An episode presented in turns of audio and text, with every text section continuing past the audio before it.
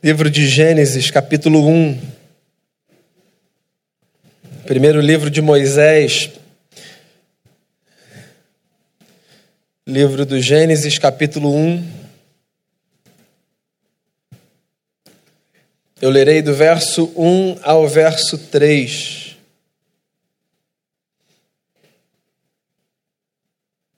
Diz assim a palavra: No princípio criou Deus os céus e a terra. A terra, porém, estava sem forma e vazia.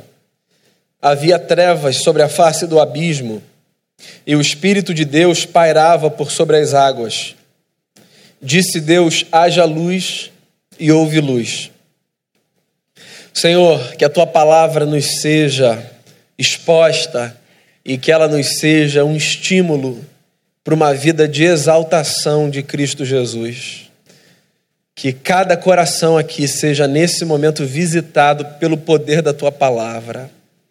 E que ninguém saia daqui quando esse culto acabar com a sensação de que não está levando consigo para casa algo poderoso para transformar a sua vida. Pelo contrário, que a tua palavra nos dê a sensação de que mais uma vez o teu Espírito Santo falou ao nosso coração e trabalhou dentro de nós para que a nossa vida seja semelhante à vida de Jesus, o nosso Senhor, por meio de quem eu oro, te dando graças. Amém.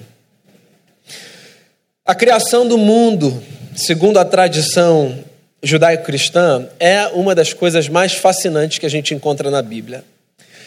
É claro, a nossa Bíblia está em português, é a língua que nos é familiar. Mas você sabe que eu acho que a gente perde às vezes quando a gente não descobre o texto na beleza da língua na qual foi escrita. Eu estou dizendo isso pelo seguinte: Gênesis 1 e 2, que muitos estudiosos insistem de chamar de o poema da criação, na verdade formam uma espécie de uma canção. É uma espécie de uma música hebraica as palavras de Gênesis 1 e 2 formam uma sequência de ritmos e cadências, de tal forma que sempre que alguém se deparasse com a beleza desse texto, dessa poesia, como você quiser chamar, alguém tivesse a sensação de que enquanto Deus estava criando o mundo, ele estava dançando. Hoje é Natal.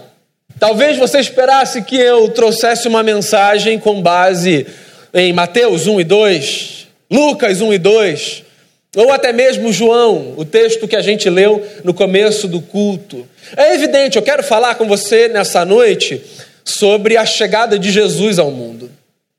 Mas eu quero tomar a liberdade de conversar sobre a chegada de Jesus a partir do relato da criação. Eu fico pensando aqui comigo como um cidadão do século 21 acostumado à luz, um cara que gosta da cidade, de dormir sabendo que tem lugar onde as coisas estão acesas e abertas, que vive nesse mundo cuja tecnologia provoca mudanças constantes e incessantes. Eu fico pensando na angústia, pelo menos a partir de onde eu vivo, que deve ter sido viver num tempo em que tudo que era conhecido de luz era o sol e o fogo. Eu fico imaginando como um camarada de hoje, tá? Como devia ser angustiante, difícil, viver numa época em que se contava com a luz do sol, que deixava as coisas relativamente claras no dia, dependendo de onde, de onde se estivesse, e com a iluminação que o fogo proporcionava. Você sabe por que eu fico pensando isso? Porque eu preciso confessar aqui um pecado. Eu não sei nem se é um pecado. A escuridão, ela provoca uma certa angústia, né? A gente fala das crianças como sendo aquelas que têm medo de escuro. Eu não vou passar aqui o vexame de falar que eu tenho medo de escuro. Mas mesmo os adultos sentem alguma angústia no escuro. Na escuridão, sabe? Quando a luz acaba, não é só o desconforto de não ter mais o ar. Assim, o escuro é estranho. O escuro suscita em gente pequena e em gente grande, assim, as piores imaginações. Uma rua deserta e sombria, em qualquer lugar do mundo é uma rua deserta e sombria. Num lugar mais perigoso é mais sombrio do que num lugar menos perigoso. Mas mesmo num lugar menos perigoso, uma rua absolutamente deserta, naquela penumbra, assim não é a coisa mais confortável, porque nós não fomos feitos para o escuro. Nós fomos feitos para a luz. E é por isso que eu gosto do poema da criação, de Gênesis 1 e de Gênesis 2. Nessa noite em especial, de Gênesis 1.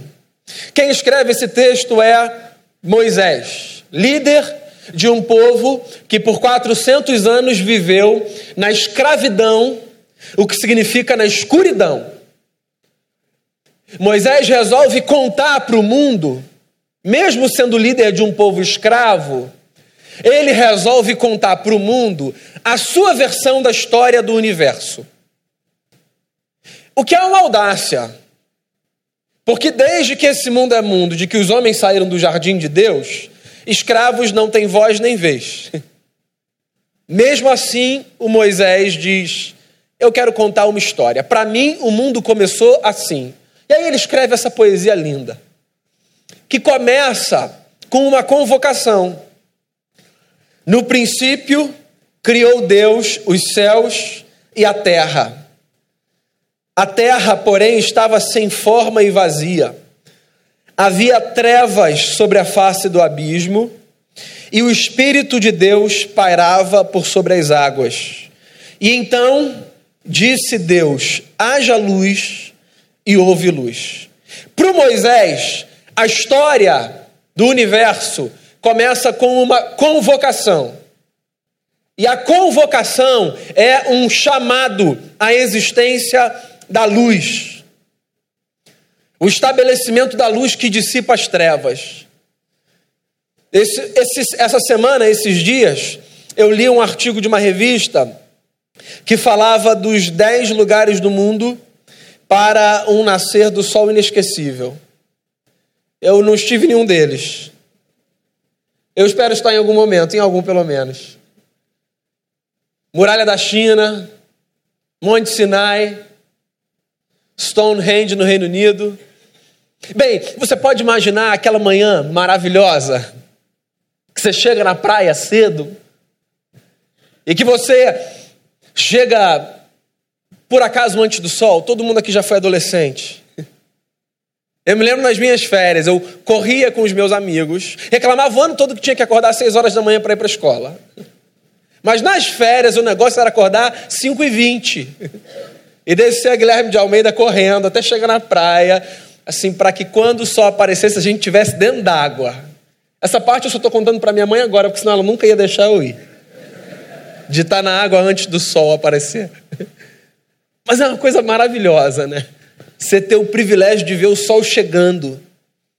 Porque o sol, sempre que chega, ele traz um convite para a gente, né? O convite para a gente viver a vida. O convite para a gente experimentar um novo ciclo. Um convite para a gente renovar a esperança. Um convite para a gente tentar de novo.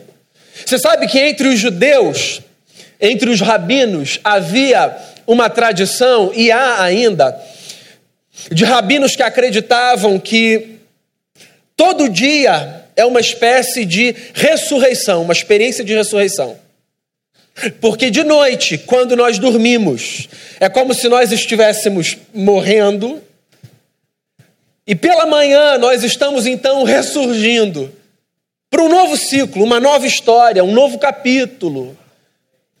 É porque assim, a gente vive essa experiência de ressurreição, se é que a gente pode chamar assim, assim, com muita frequência. E tudo aquilo que a gente vive com muita frequência, a gente corre o risco de transformar em rotina e banalizar.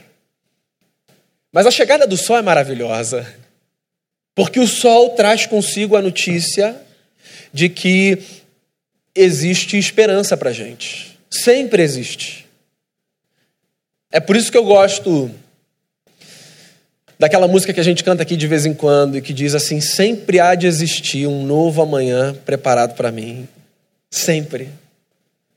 É por isso que eu gosto do salmista, que diz assim: o choro pode durar uma noite, a alegria vem pela manhã. É por isso que eu gosto do Renato Russo. Mas é claro que o sol vai voltar amanhã mais uma vez, eu sei. Escuridão já vi pior de endoidecer, gente sã. Espera que o sol já vem, o sol vem, sempre vem. Porque para a gente a história começou assim com o cosmos em trevas e angústia e com Deus fazendo uma convocação. Haja luz. E houve luz. E aí você pode pintar na sua cabeça a imagem que você quiser dessa luz chegando. A minha na praia, só pode ser na montanha, na rede, na sua casa. Bem, se você não está muito familiarizado com a história da Bíblia, a história da Bíblia se sustenta em quatro pilares: criação, queda, redenção e consumação. Então a Bíblia começa com Moisés dizendo que Deus criou todas as coisas. Isso está na página 1, vamos lá. Só que na página 3, mais ou menos, o cenário muda. Porque Deus cria todas as coisas, o que inclui a raça humana, e Deus traz tudo para a luz. Porque a luz é boa. Só que na página 3 dessa história, a gente rompe com Deus. E o que, que a gente faz? A gente faz uma escolha. A gente faz a escolha de viver na escuridão. A gente faz a escolha de viver uma espécie de reprodução do livro mais angustiante que eu já li na minha vida. Ensaio sobre a cegueira, do José Saramago. Essa experiência trágica da gente caminhar sem saber o que está acontecendo. A Bíblia chama isso de viver sob o domínio do pecado. É uma terminologia religiosa, teológica. A Bíblia também chama isso de viver nas trevas. Essa é, segundo a Bíblia, a nossa grande tragédia. Nós fizemos da escuridão a nossa morada. E com toda a beleza do sol que chega de manhã, e com todo o brilho desse astro majestoso, pelo menos do ponto de vista existencial, a gente fez a escolha de viver no escuro. João foi o grande amigo de Jesus. E João é o único evangelista que fala sobre um homem que foi três vezes ter com Jesus. Esse homem se chamava Nicodemos. Sabe o que Nicodemos significa? A imagem do povo. E João faz questão de dizer que Nicodemos é aquele que vai ter com Jesus de noite. Esse é um retrato de quem nós somos por causa da escolha que nós fizemos lá atrás. A noite, a sombra, o escuro, o que não está à luz do dia, Bem, você pode fazer essa leitura da forma que você quiser, religiosa ou não. Você pode fazer a leitura a partir de categorias religiosas, ou seja, percebendo como o pecado é uma realidade no mundo.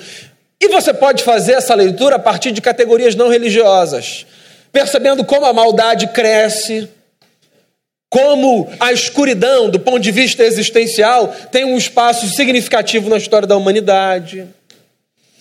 Por que, que a Bíblia me fascina? Porque a Bíblia é a história de um povo que, mesmo tendo feito a escolha que fez, de romper com o Criador da luz e viver na sombra, no escuro, é a história de um povo que é alcançado por aquele que quer trazer de novo as pessoas para o brilho da luz. A Ju, no começo hoje do louvor, mencionou um texto que é, para mim, um dos textos mais lindos do profeta Isaías, que é o capítulo 9, quando Isaías começa dizendo assim: O povo que estava em trevas viu luz. E ele repete, ele diz assim: E aquela gente que vivia no vale da sombra da morte, agora vive na luz.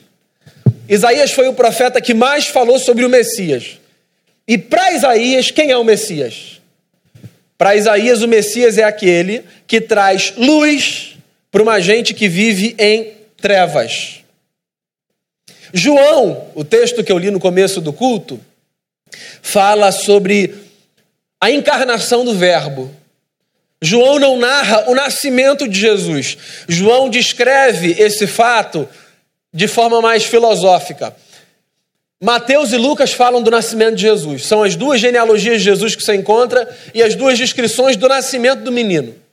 João, filosófico que procurava ser no seu evangelho, fala do Verbo que se faz carne. E nessa descrição do prólogo do evangelho de João, ele fala: ele era a luz do mundo. O próprio Jesus se apresenta quando ele cura um cego, dando a ele vista, e diz assim: Eu sou a luz do mundo. Quem crê em mim jamais andará em trevas. Eu não sei se você consegue perceber o paralelo. Moisés dizendo que Deus criou o que há pela convocação da luz, e Isaías, João e o próprio Jesus apontando para a figura do Messias e dizendo: Ele é a luz que ilumina o mundo. A gente precisa aprender a fazer alguns paralelos na Bíblia. Quando você olha para os evangelhos, sobretudo para o início dos evangelhos, sabe o que você tem? A descrição da recriação. Por exemplo, quando Mateus fala do batismo de Jesus, Mateus se utiliza da linguagem do Gênesis 1, da presença do Pai Criador, do Espírito que para sobre as águas e da voz que chama o Filho, e através do Filho todas as coisas da existência, e descreve a mesma cena. Lembra do batismo de Jesus? Ele está lá, uma voz é dita dos céus, ele é o meu filho amado em quem eu tenho prazer e o Espírito Santo é derramado. Os evangelistas têm um ponto quando eles escrevem a sua história. O ponto deles é um só. A chegada do menino Jesus é a recriação do cosmos. É por isso que Jesus se apresenta como a luz do mundo. Tendo como pano de fundo a história da criação do Gênesis. O que Jesus está dizendo é: Deus está em mim refazendo a humanidade. E agora, porque o menino que traz consigo a luz chegou, nasceu. Ninguém mais precisa viver no escuro. Porque ele é aquele que nos ilumina e que nos traz para o dia. E que diz que a gente pode viver da forma como a gente foi feito para viver. Tem uma música que a gente cantou e canta sempre. Eu sei o sentido do Natal. O que, que ele é para mim? Então, o que, que o Natal representa para você? O Natal, meu amigo, é a possibilidade de recomeçar a sua história. O Natal é Deus dizendo o seguinte para os homens: Eu quero recriar vocês. Já que vocês escolheram se afastar da luz, eu preciso dizer a vocês: a luz veio para ficar. E vocês não foram feitos para a escuridão. Vocês foram feitos para viver debaixo do brilho do sol, muito mais do que do astro, do sol da justiça que brilha sobre nós, que brilha dentro de nós. O menino na manjedoura é um recado para o mundo. É Deus dizendo assim: a história de todo mundo pode ser refeita. E ninguém mais precisa caminhar no escuro. Porque a gente apagou a luz desse lugar. Mas quem manda aqui é o Eterno. E o recado do Eterno é: eu quero vocês debaixo da luz do sol. Não é apenas uma convocação para que você se reúna com os seus. Também é isso, é maravilhoso, né? Não é apenas um tempo para que você pense na paz. Também é isso. É a oportunidade de pensar no quanto a sua vida tem sido vivida Na escuridão ou na luz? Olha para o menino na manjedoura. Veja o homem que ele se tornou. O que ele fez. Dois mil anos. Você saiu da sua casa e veio para cá para me ouvir falando dele. Porque no final das contas, foi ele quem mudou o curso da nossa vida. E deu a mim e a você a possibilidade de vivermos iluminados pela luz verdadeira, que brilha em nós, que brilha dentro de nós e que brilha a partir de nós. Eu não vou tomar muito seu tempo. Eu só quero que você saia daqui nessa noite carregando consigo uma certeza. A certeza de que ninguém, nem você, nem ninguém, ninguém precisa mais viver no escuro. Porque a luz voltou a brilhar. E Jesus nos traz a possibilidade de vivermos um novo dia, uma nova história com uma nova esperança. Sermão da Montanha, uma das mensagens mais poderosas do Mestre, foi quando ele, tendo descrito para os seus discípulos quem eram os felizes nessa terra, disse assim: que a luz brilhe dentro de vocês, para que os homens vejam as boas obras de vocês e glorifiquem o Pai de vocês que está nos céus. A minha oração, meu irmão e minha irmã, a minha oração nessa noite é para que o nosso coração seja tomado pelo brilho dessa luz.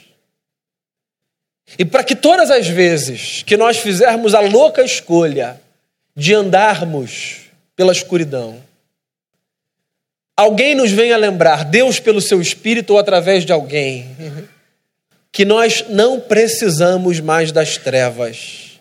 Elas nunca nos foram necessárias. Louco fomos, loucos fomos, quando a nós mesmos dissemos que não precisávamos da luz do eterno para viver. A luz do Cristo precisa brilhar dentro de nós e sobre nós, para que através de nós ela ilumine aqueles que ainda andam nas trevas densas da escuridão. Que a luz de Jesus seja convocada sobre a sua vida. E que a mesma voz que um dia disse: haja luz, seja escutada dentro de você. Para que o brilho do eterno inunde a sua existência e ilumine todos aqueles que estão ao seu redor. O menino nasceu, um filho se nos deu, disse o profeta. Em Jesus de Nazaré, nós podemos ver Deus como Ele é e nós como devemos ser. A luz do Pai que deve brilhar dentro de nós para iluminar todos aqueles que nesse mundo ainda sofrem perdidos na escuridão. Queria que você fechasse seus olhos e que você orasse aí no seu lugar. Eu queria encorajar você a agradecer a Jesus pela luz que brilha dentro de você. Eu queria encorajar você nesse culto de exaltação a Jesus. Eu queria encorajar você a agradecer a Deus, porque a esperança para a nossa história, a esperança para a história daqueles que estão ao nosso redor. Por uma razão essencial, nós fomos tirados das trevas.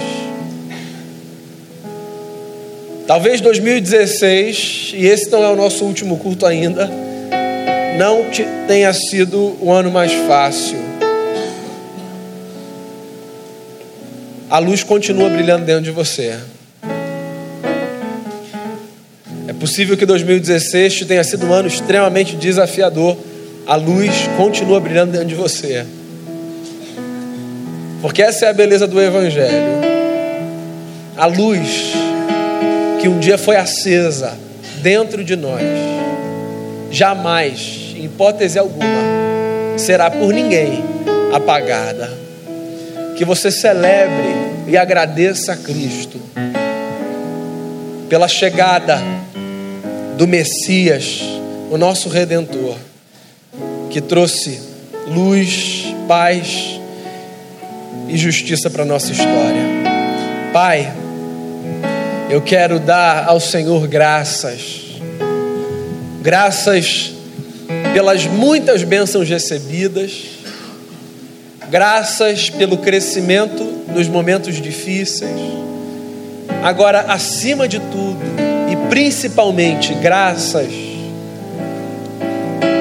pela escolha majestosa do Senhor em não desistir de nós, em enviar o Filho do Senhor e recriar a humanidade a partir da chegada daquele que traz consigo a luz do eterno para a história dos homens. Obrigado, porque naquilo que o primeiro Adão falhou, o segundo foi perfeito. Obrigado, porque em Jesus nós temos a possibilidade da superação das trevas, da angústia da escuridão. Obrigado, Senhor, porque dentro de nós existe uma luz que foi feita para brilhar. Nessa noite a gente celebra a chegada da luz de Jesus ao mundo. E a gente celebra também o desafio de fazer a nossa luz brilhar como uma perpetuação da missão do Cristo. Que a gente leve paz, alegria, esperança, graça, bondade, misericórdia, onde há angústia, dor, sofrimento, tristeza, lágrima, e que a nossa presença no mundo seja para as pessoas fonte de inspiração, e que a gente carregue com o testemunho da nossa vida a boa notícia de que a luz não deixou de brilhar. Obrigado pelo sol da justiça que veio para ficar, cujo governo é eterno. Obrigado porque a tua presença mudou radicalmente o curso da nossa história. Nós te celebramos nessa noite, Jesus de Nazaré, muito mais do que apenas pela chegada de um menino entre nós, pelo privilégio de vermos no rosto desse menino a face de Deus.